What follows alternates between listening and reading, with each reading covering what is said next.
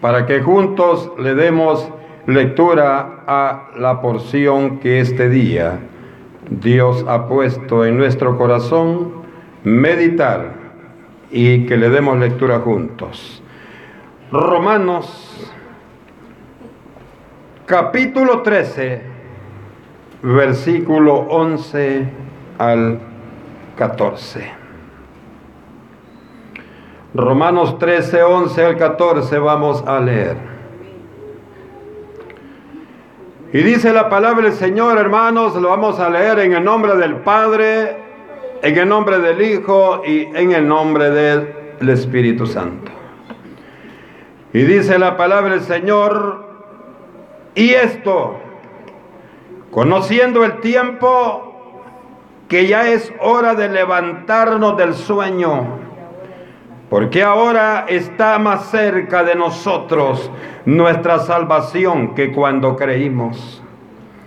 La noche está avanzada y se acerca el día. Desechemos pues las obras de las tinieblas y vistámonos las armas de la luz. Andemos como de día, honestamente no en glotonerías y borracheras, no en lujurias y lascivias, no en contiendas y envidia, sino vestíos del Señor Jesucristo y no proveáis para los deseos de la carne. Padre que estás en los cielos, en esta hora, Señor, le pido que nos hable, que nos fortalezca y nos edifique y nos ayude a hacer su santa voluntad. Usted conoce, mi amado Dios, que su pueblo necesita ese respaldo de lo alto.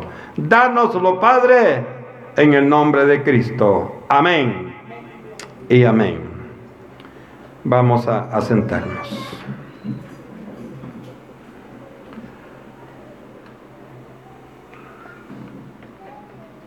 Persevera, que Cristo pronto viene. Persevera, que Cristo pronto viene. ¿Por qué, hermano, este nombre? Porque muchas veces estas situaciones, esta práctica de vida que hemos leído, muchas veces se da en nuestra vida porque nos confiamos.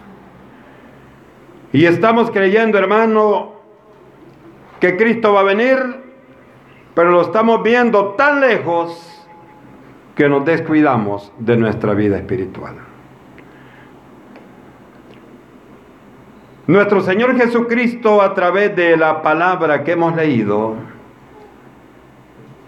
nos está haciendo que recordemos que Él está por venir por su iglesia. Y esto, hermano, es importante que usted y yo lo manejemos. Cristo viene no por el mundo, viene por la iglesia. Porque la iglesia, hermanos amados, la que va a ser levantada. Es la iglesia la que va a recibir el galardón. Pero para que lleguemos a eso, tenemos que cuidar nuestra vida en el Señor. Por lo tanto, cuando leemos esta porción nos damos cuenta que sea necesario mantenernos despiertos. Mantenernos despiertos. ¿Qué es esto? Hermano, el que está despierto está listo. El que está despierto sabe. ¿Por qué? Usted y yo tenemos que estar despiertos porque sabemos que tarde o temprano va a sonar la trompeta. Y si estamos dormidos en el Señor, como gran parte de la iglesia está, porque quiero decirle, la Biblia dice que en los últimos tiempos mucho pueblo se va a enfriar. Bueno, lo dice la Biblia, pero no lo hace con el propósito de que usted y yo seamos uno de esos fríos, sino para que estemos listos. Para que estemos preparados, hermanos amados, para que estemos esperando con una alegría, con un gozo especial, el regreso de Jesucristo. Yo sé que los que estamos aquí todos necesitamos y todos esperamos el regreso de Jesucristo. De nada nos serviría que nos cuenten, ya vino Cristo. Lo que interesa es que usted y yo seamos parte de esa noticia. Todo hijo de Dios, oiga esto, todo hijo de Dios, todo cristiano verdadero, lavado con la sangre del cordero, debe vivir para exaltar el nombre del Señor debe vivir para Cristo y debe vivir por Cristo. Hay algo que nos va a ayudar para perseverar y es que no debemos olvidar que usted y yo como iglesia en esta tierra somos peregrinos. ¿Eso qué significa? que si estamos aquí es porque tenemos un propósito que cumplir de parte de Dios. Si estamos aquí es porque hay algo que tenemos que hacer. Hay algo que el Señor nos ha encomendado. Y esto se llama la gran comisión. Pablo nos dice, hermanos, que no debemos, oiga, no debemos olvidarnos quiénes somos y por qué estamos aquí.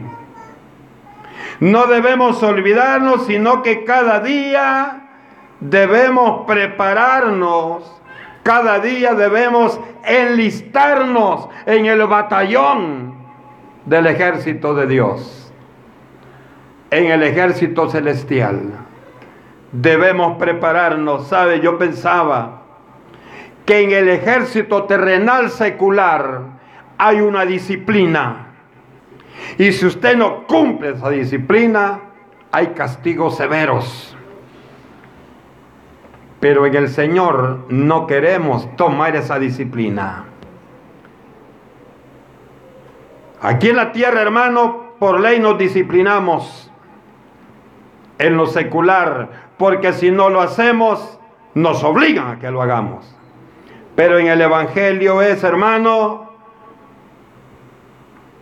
nuestro deber y el deber de Dios a través de su palabra es recordarnos, y usted no me deja mentir, en cada sermón que Dios nos regala es para prepararnos. Es el Señor en cada sermón nos dice, no te olvides de quién eres no te olvides quién soy yo. No te olvides cuál es el propósito tuyo en esta tierra. No te olvides cuál es la obligación que tienes como hijo. Y esto es importante. Usted y yo, hermanos, somos peregrinos, dice Primera Crónica 29, 15 y Salmo 119, 19. Somos peregrinos en esta tierra. Significa, hermano, no importa lo que tú y yo estemos sufriendo. No importa las situaciones que puedan tocar nuestro corazón. Lo único que yo le digo esta noche, no te olvides. No te olvides que Cristo viene pronto. Ahora vemos, hermano, en los buses, en los microbuses, en cualquier camión viejo, Cristo viene, prepárate. Fíjese qué importante. Y muchas veces el que va piloteando esa nave es un hijo del diablo.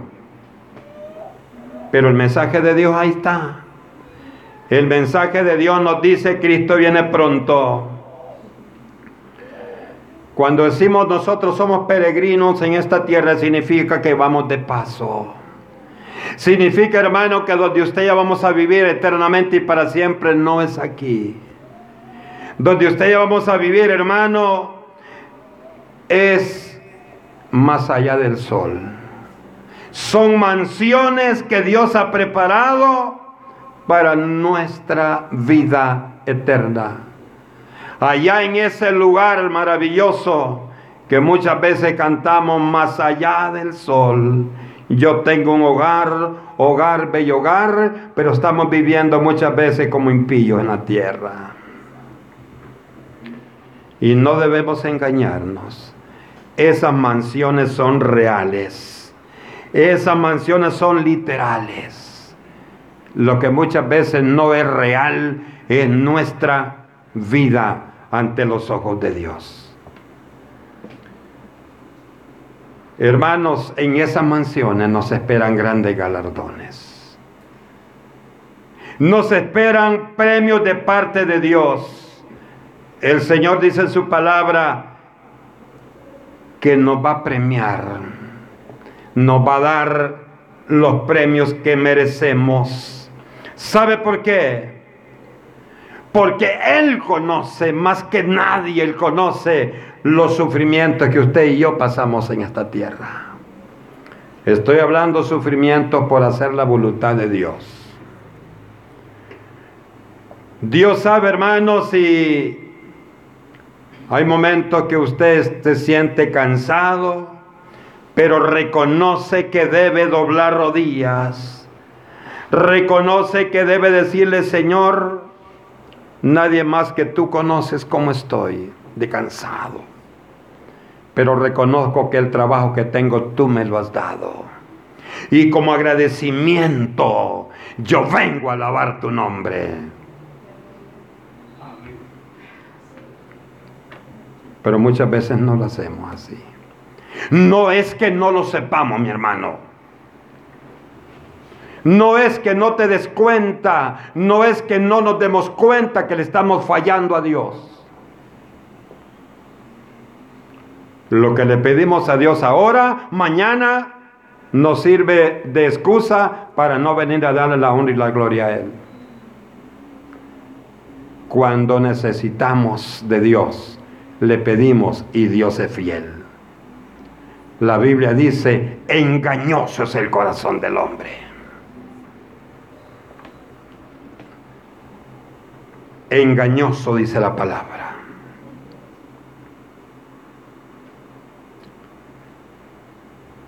La fiesta que nos espera, hermanos, es una fiesta sin precedentes. La fiesta que nos espera es una fiesta que hasta este día no ha habido una igual. Hermano, la fiesta de agosto es para la gente que no tiene conocimiento de Dios. Pero usted y yo que tenemos conocimiento de Dios, hermanos amados, debemos prepararnos para esa fiesta que sí realmente es fiesta para usted y para mí. Yo estoy esperando esa fiesta. Es una fiesta exclusiva para nosotros es una fiesta exclusiva para nosotros.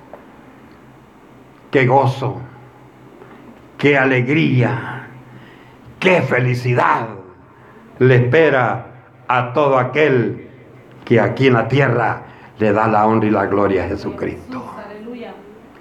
Cuando leemos Apocalipsis, Hermano, dice el apóstol Juan que escuchó aquellas millones y millones de voces alabando y glorificando a Dios con aquella música de arpa. Oiga, qué bonito. Se da cuenta que es cantarle a Dios. Antes, en las vigilias, hasta no nos alcanzaba el tiempo porque las hermanas venían preparadas con alabanza. Hoy ya no le cantan a Dios. Y se le cantan, hermanos, lo que agarran en la pasada. No nos preparamos para darle la gloria a Dios. No nos preparamos para exaltar el nombre de Dios. Le dijo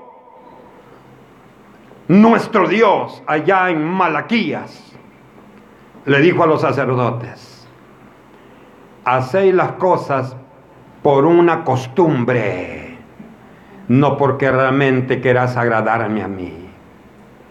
Me traes los animales patojos, los chocos, los animales que no le sirven al, al rey terrenal, eso me traes a mí. Muchas veces eso le estamos dando a Dios. No nos estamos preparando para la venida de Cristo. Cuando leí esta porción, dice, y esto, conociendo el tiempo, que ya es hora de levantarnos del sueño. Iglesia, es necesario que nos levantemos del sueño. No me refiero al sueño de estar cabeceando, no. El sueño es cuando no tenemos control de lo que Dios nos está diciendo a través de su palabra. No nos durmamos, amados hermanos. Mantengámonos listos, despiertos, porque si no nos va a pasar la experiencia de aquellas vírgenes que estaban dormidas. Solo las que estaban despiertas se fueron. Usted ahorita puede decirme, hermano, yo estoy despierto. Puede decirle, hermana, yo estoy despierta físicamente, pero tu corazón está dormido. ¿Sabe por qué? Te apareces en la iglesia cada 15 días, cada 8 días. Tienes todo el tiempo para tu carne. Tienes todo el tiempo para los deleites de tu carne, pero para Jesucristo no hay tiempo. Y no te moleste porque si no es para ti, déjalo pasar. Pero si es para ti, reconoce que estás fallándole al Señor.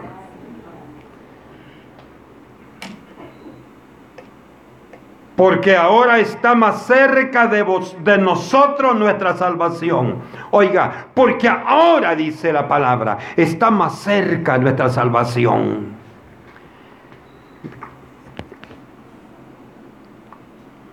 que cuando creímos. Claro que es cierto. ¿Cuánto tiempo tiene usted, hermana, de ser cristiana? Y le falta mucho. En el culto está. Todo le aburre en el culto. Pero cuando usted en su casa vio televisión, no, hermano. Ahí está la vieja cómoda ni pispelea la vieja sinvergüenza. Pero en la iglesia sí. Allá están los hombres también, holgazanes en la casa. Pero están cómodos. Pero en la iglesia no te sientes cómodo. ¿Sabes por qué, mi amado hermano? Porque necesitas estar en comunión con Dios. Aquella persona, hermano, que no está bien con Dios, él sabe que ya no ora. Él sabe que ya no lee la Biblia. Él sabe que por eso se está convirtiendo en un pedazo de hielo para Dios. Cuando viene a la iglesia, siente largo el culto de hora y media. Pero cuando está haciendo lo del mundo, siente que es poquita toda la noche. Cuando está con su celular abierto, siente que es muy corta la noche para estarse quemando los ojos. Hermano, es que si leo la Biblia me da sueño. Es el pecado que tienes tú dentro. Porque cuando vamos a hacer lo bueno, hermano, estamos flaqueando. Pero cuando queremos hacer lo malo, tienes todo el tiempo Ahí no dices, mañana tengo que ir a trabajar temprano. Ahí no dices, mañana... No, no, no. Hermano, te desvelas toda la noche y ahí vas tranquilo como que nada pasa. Es porque la carne eso quiere. Verte a ti, a mí destruido. Eso es lo que quiere el diablo.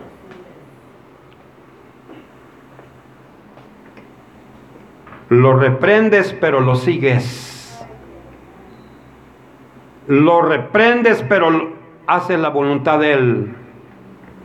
Dice Pablo, la noche está avanzada y se acerca el día. La noche está avanzada.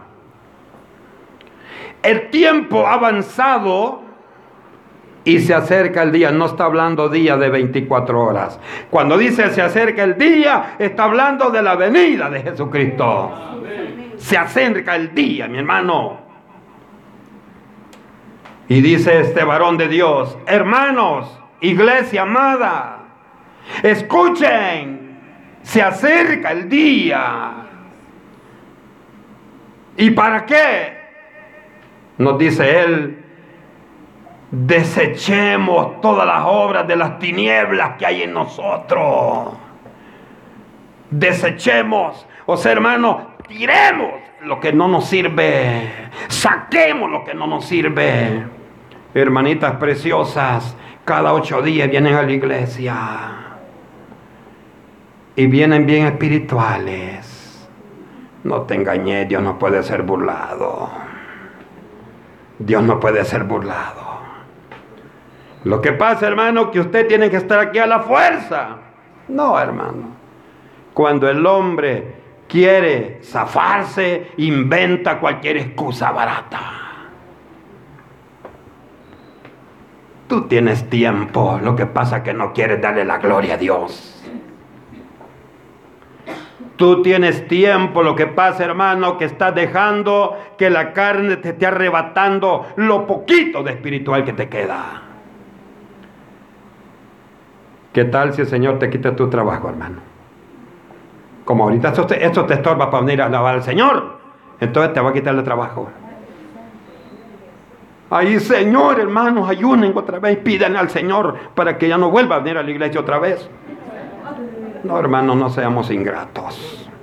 Y eso es para todos, de aquí para allá. Dice este gran varón de Dios. La noche está avanzada y se acerca el día. Desechemos pues las obras de las tinieblas y vistámonos las armas de la luz. Oiga, ¿cuáles son las armas de la luz, hermano? Son aquellos que nos están acercando a la presencia de Dios todos los días.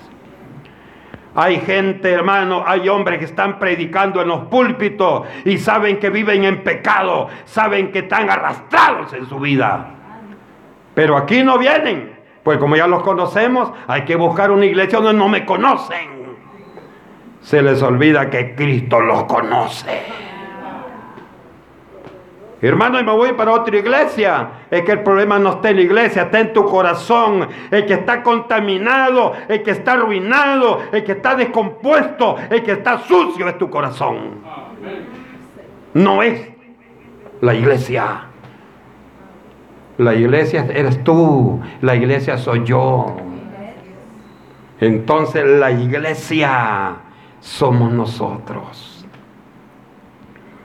Cuando estaba leyendo esto, hermano, yo le decía, Señor, ah, que dure tu palabra, Señor. Pero el mensaje es el mismo. Cuando dice iglesia, desechemos las obras de las tinieblas. ¿Y para qué el Señor insiste? ¿Para qué el Señor insiste en eso? Porque Él no quiere que tú y yo nos quedemos, hermano. Él no quiere que tú y yo perdamos la bendición que Dios nos, nos tiene en el cielo.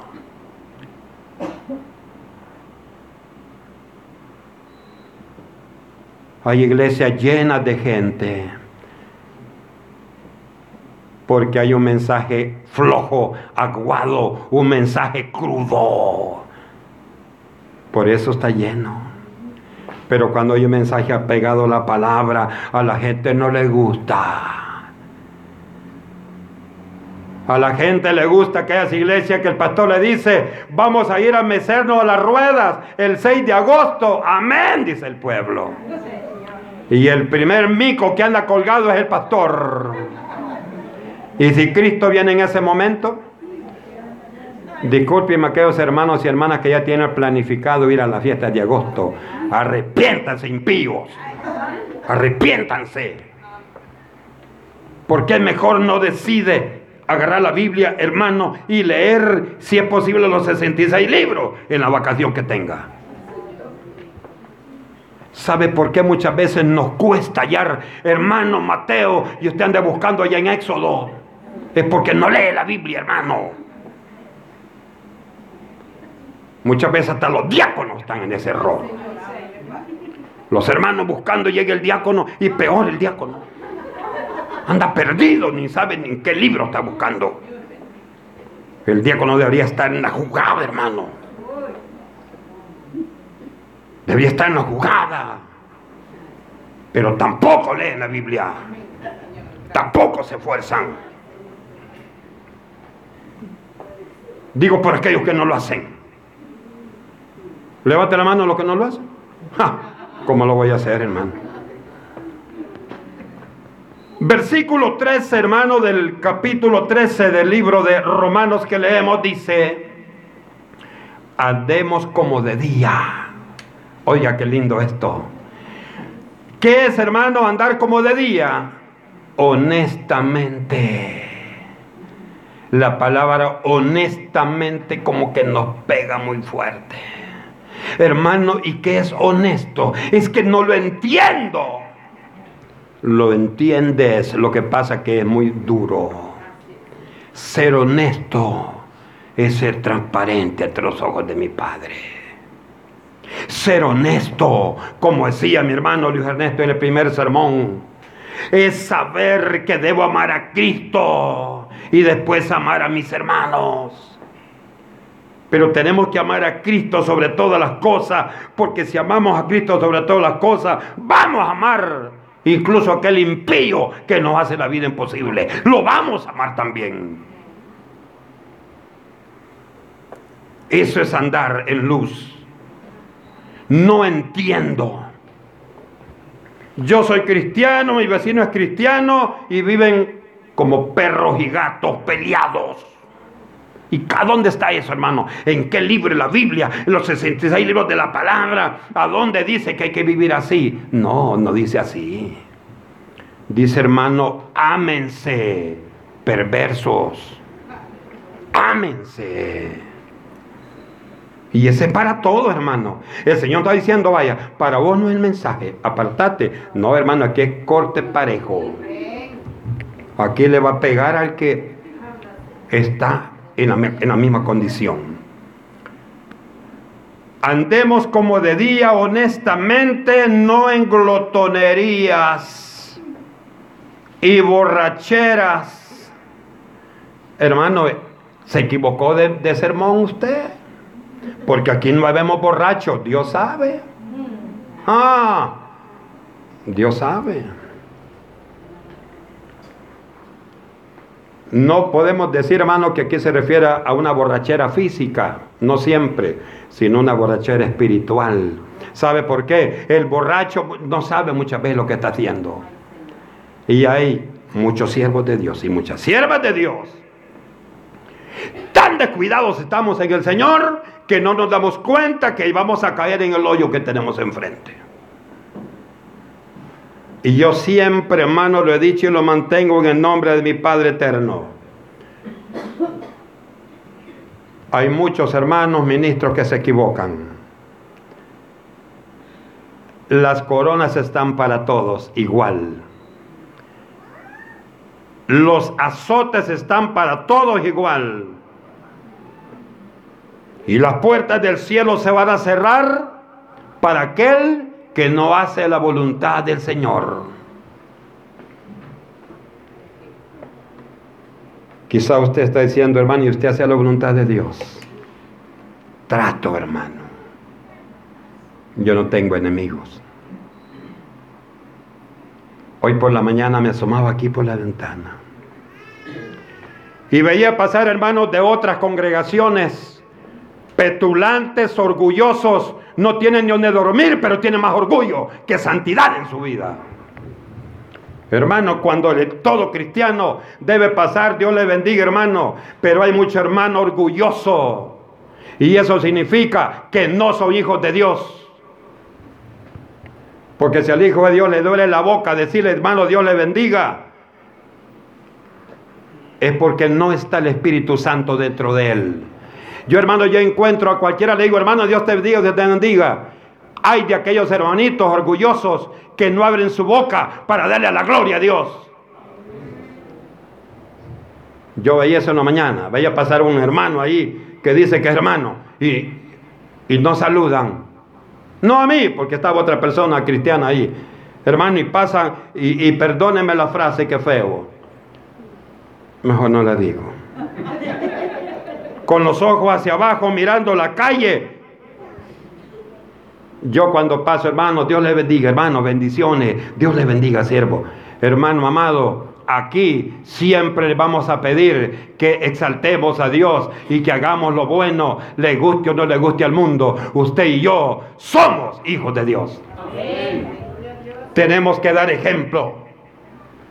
Tenemos que dar el ejemplo. Versículo 13 dice, no en lujurias ni lascivias, no en contiendas y envidias. El enemigo, hermano, es tan sucio que incluso a los mismos ministros los pone en contra, les pone envidia. Hay pastores que mandan a las iglesias a ver, a ver cuántos han llegado vos y tomamos una foto. Quiero ver cuántos han llegado al culto. Porque como él está fracasado, solo él y su mujer han llegado. Ah. No, hermano, yo no tengo, una, no tengo necesidad saber cuántos llegaron a la otra iglesia. No, me interesa la santidad suya y mía. Me interesa que usted y yo caminemos en terreno, hermano, próspero. Me interesa que usted y yo estemos dando frutos que exalten el nombre del Señor. Me interesa que esta iglesia haga, trate, se esfuerce por hacer la obra de Jesucristo. Yo creo que a eso nos llamó el Señor, ¿verdad? A eso nos llamó el Señor. Dios siempre ha sido bueno. Nuestro testimonio, mi amado hermano, mi amada hermana, tiene que ser lo mejor. Tiene que ser el que hable por usted y por mí. Hermano, dígale que yo soy cristiano. No, que la gente lo diga. Que la gente lo note en usted. ¿Cuántas veces han dicho, vea que usted es cristiano, hermana? ¿Por qué? Es que es diferente. Mire qué bonito pero también son más comunes los comentarios y dice que es evangélica. Mire qué trompota tiene, mire cómo habla, palabrotas así, y dice que es amén. ¿No cree usted que eso es, eso es terrible, hermano? Eso es duro, eso es difícil. Cuando hablan así, hermano, de alguien que yo conozco, a mí me da tristeza. ¿Sabe por qué? Porque estamos vituperando el nombre del Santo Rey de Reyes y Señor de Señores. Lo malo que usted y yo hagamos, estamos haciendo quedar mal el mensaje de Jesucristo. Vale la pena, vale la pena. Oiga esto, vale la pena que nos esforcemos por esperar la venida de nuestro Señor. Debemos vivir Hermanos amados, debemos hacer lo que la Biblia nos dice que hagamos. Todos los que estamos aquí somos sabios. Usted es sabio, hermano. Usted es sabia, hermana. ¿Sabe por qué? Porque ha sabido ver el camino que lo va a llevar a ver el rostro de nuestro papá. Pero cuidémonos. Cuidémonos si somos y vivimos como cristianos, debemos emanar la luz de Cristo que mora en nosotros. Ahora le pregunto, mi amado hermano, ¿cómo vamos a emanar la luz que hay de Cristo que hay en nosotros? ¿Cómo? Con nuestro proceder, con nuestra forma de ser, con nuestra forma de hablar, con nuestra forma de ver hasta en eso, hermano. Hasta en eso. Pero vale la pena. ¿Sabe hermano? Todo esto es posible y será posible. Perfectos no podemos ser. Perfectos no podemos ser, porque la misma, la misma Biblia dice, la misma Biblia dice que aquel que dice que no peca ya pecó, porque ya mintió. Pero no agarrado de esos textos, no los saquemos. No estemos haciendo una exégesis de esos textos. sino hermano, hagamos una exégesis perfecta. Dios nos está diciendo, ¿vas a fallar? Pero también dice el Señor, pero también yo estoy contigo.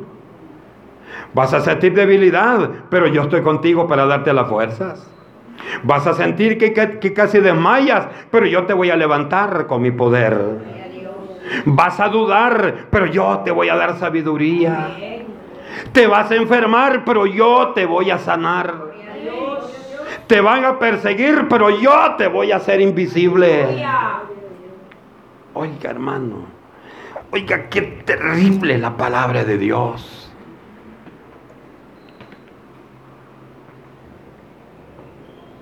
Creamos las cosas aunque no las estemos viendo enfrente. Creamos las cosas.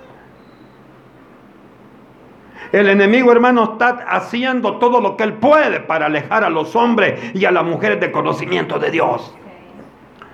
Me decía alguien, hermano, ¿sabe que están haciendo una Biblia? Una nueva Biblia que va a salir a la venta, que ya no trae el libro de Génesis. Y usted puede decir, hermano, ¿y, qué tiene que no trae Génesis, hermano? Porque ya no va a haber ningún libro que diga que usted y yo fuimos creación de Dios. Ah, entonces le van a dar más credibilidad a aquel loco chiflado que dijo que somos producto de una evolución. Usted antes era sapo, hermano, pero la evolución lo hizo que él...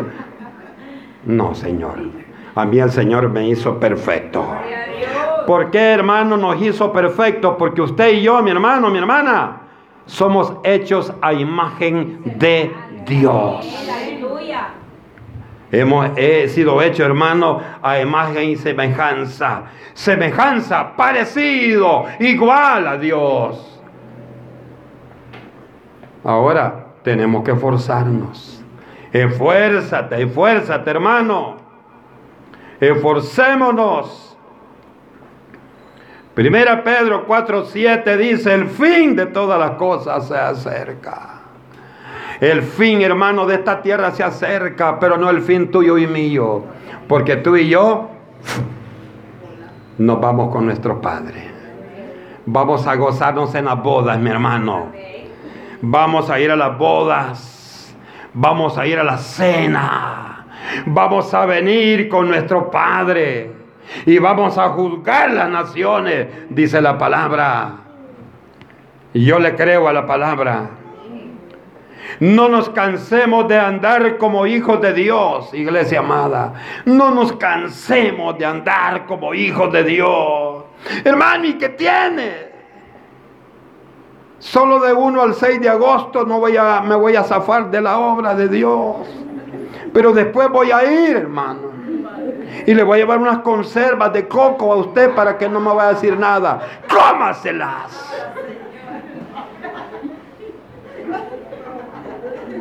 A mí me interesa su santidad, hermano.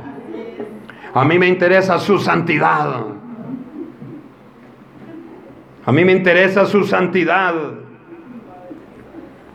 Efesios 4:22, ¿sabe qué nos dice, amada iglesia del Señor? Dice que debemos dejar al viejo hombre. Hermanos, yo tengo 16 años y ¿cuál viejo? Para viejo vas. Y el Señor quiere que cuando llegues a viejo llegues lúcido y sabio del mensaje de Jesucristo.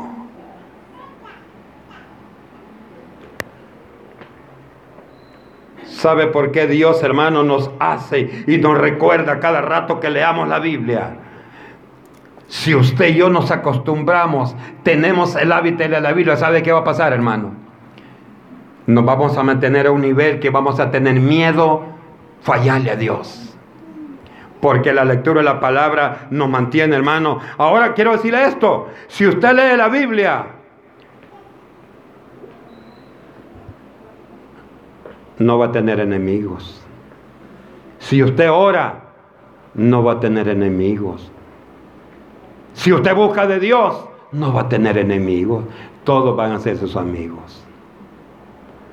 Hasta aquel que no lo quiere, usted le va a decir, buenos días, Dios le bendiga. Aunque si no le contestan, tranquilo, usted ya hizo lo que Dios dice que hagamos. Y usted piensa, hermano, que yo no tengo dignidad. La dignidad déjela en ese sentido.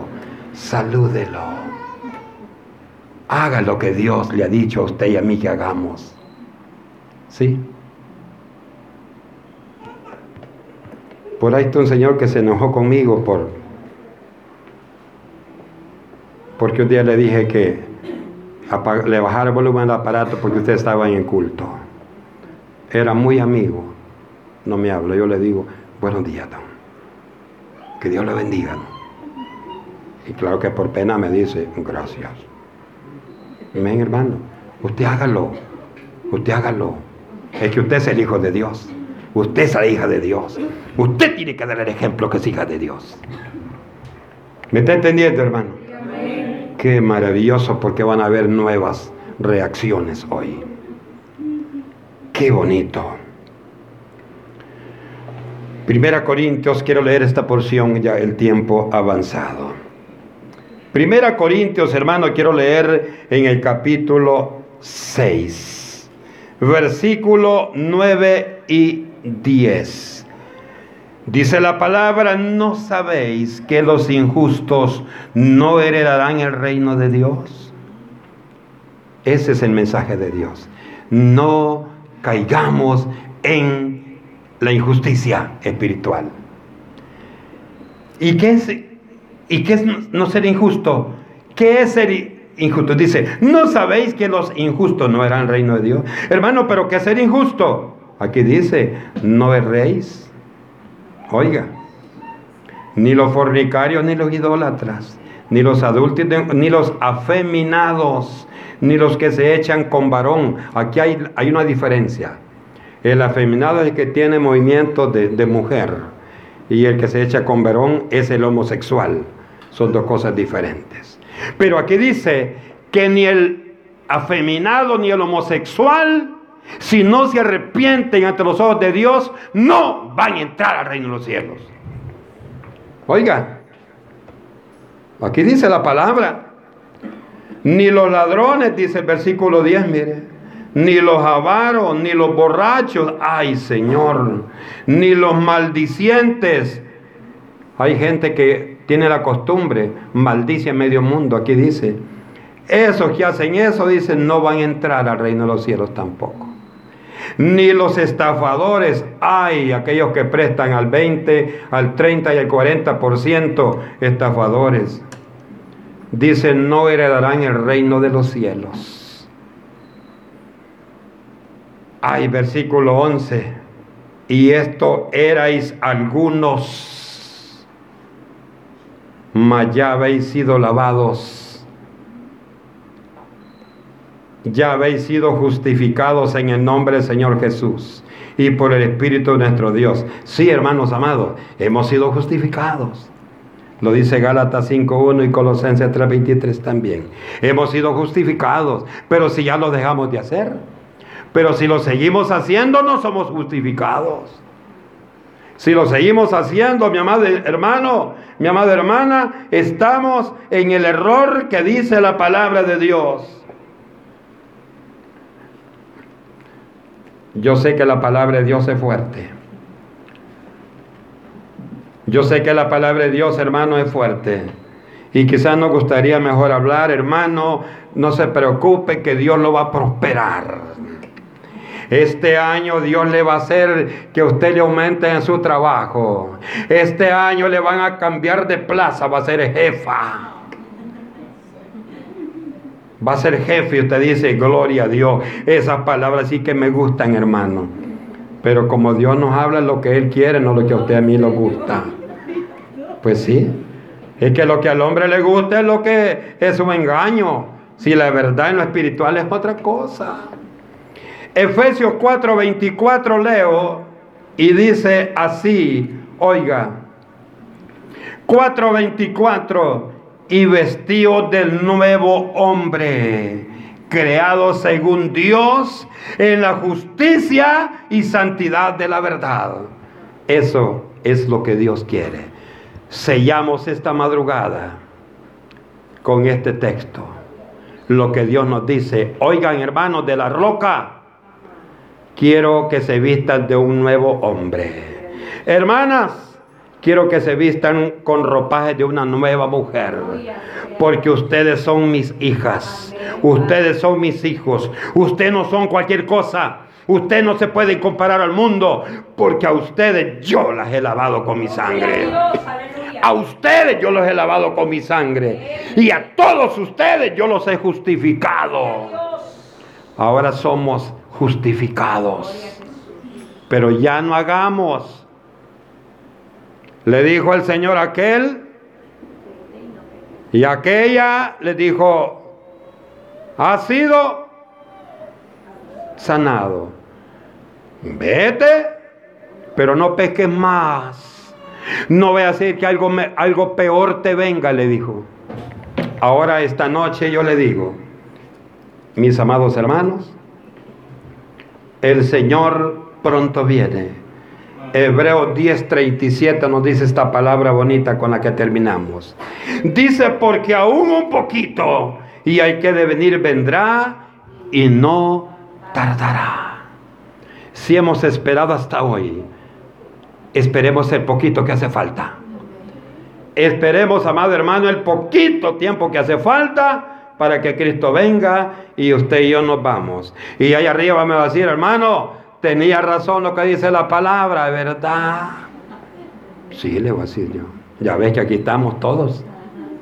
Si no hubiéramos dicho lo que la palabra decía, y estuviéramos allá con el rico pidiendo a Lázaro que nos venga a mojar los labios. Pero la gloria sea para el Señor que hoy Cristo nos ha hablado a usted y a mí, a los amigos, a los vecinos y a los que nos están viendo a través de las redes sociales. También a todos nos ha hablado el Señor. Y el mensaje ha sido, hermanos, hermanas, vístanse con ropa nueva porque ustedes son hijas del rey. Y los hijos del rey andan bien vestidos. Sigamos haciendo lo que Dios nos dice, hermanos, para que la bendición de Dios nunca nos deje desapercibido, que la bendición de Dios nunca se separe de nosotros. Cerremos nuestros ojos y le decimos, bendito Dios, maravilloso Señor, qué bueno Señor amado,